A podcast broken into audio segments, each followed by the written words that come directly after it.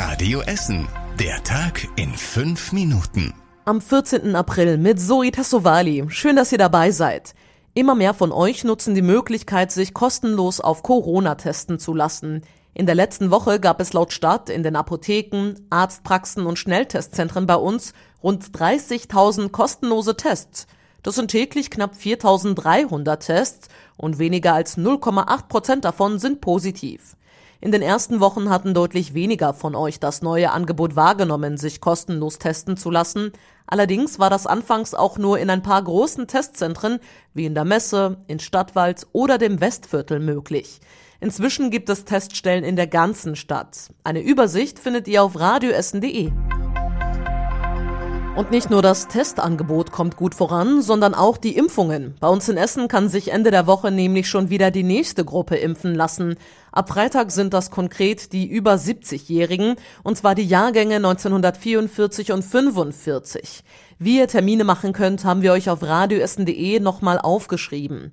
Parallel können sich auch weiter die Älteren einen Impftermin buchen, wenn sie noch keinen hatten.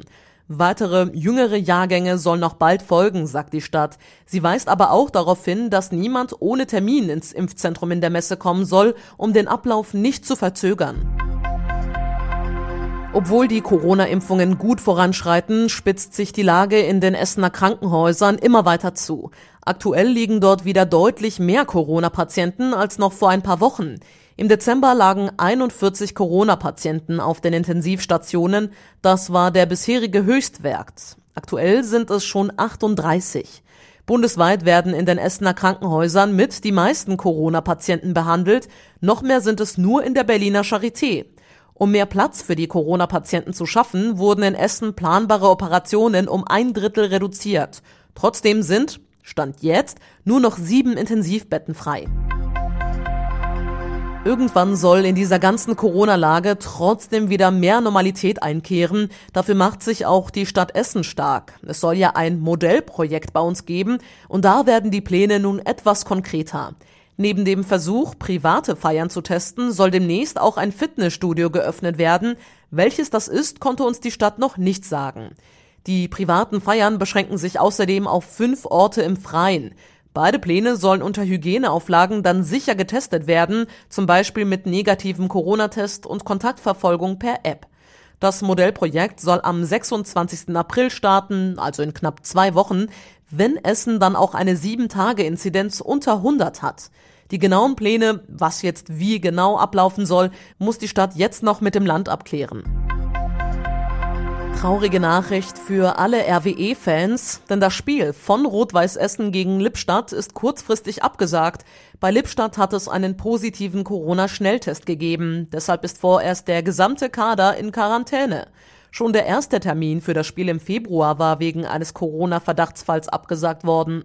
Wann der nächste Anlauf für das Spiel ist, konnte RWE noch nicht sagen. Sobald es einen Termin gibt, hört ihr das aber natürlich hier bei Radio Essen. Und das war überregional wichtig. Dänemark stoppt endgültig die Impfungen mit AstraZeneca und will das Mittel auch in Zukunft nicht mehr einsetzen. Das haben die Behörden dort jetzt offiziell bestätigt. Grund für den Impfstopp waren vereinzelte schwere Fälle von Blutgerinnseln. Die betroffenen Menschen waren mit AstraZeneca geimpft worden. Es gab auch Todesfälle. Auch in Deutschland wird der Impfstoff deshalb nur noch Menschen ab 60 gespritzt. Wer sich wenig bewegt, hat ein höheres Risiko, schwer an Corona zu erkranken. Das berichten amerikanische Forscher. Sie haben die Fälle von fast 50.000 Corona-Patienten untersucht.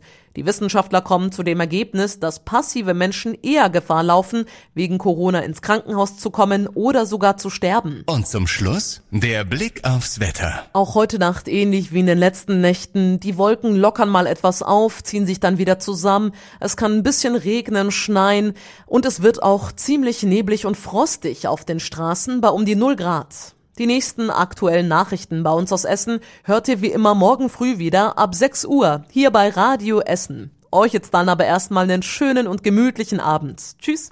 Das war der Tag in fünf Minuten. Diesen und alle weiteren Radio Essen Podcasts findet ihr auf radioessen.de und überall da, wo es Podcasts gibt.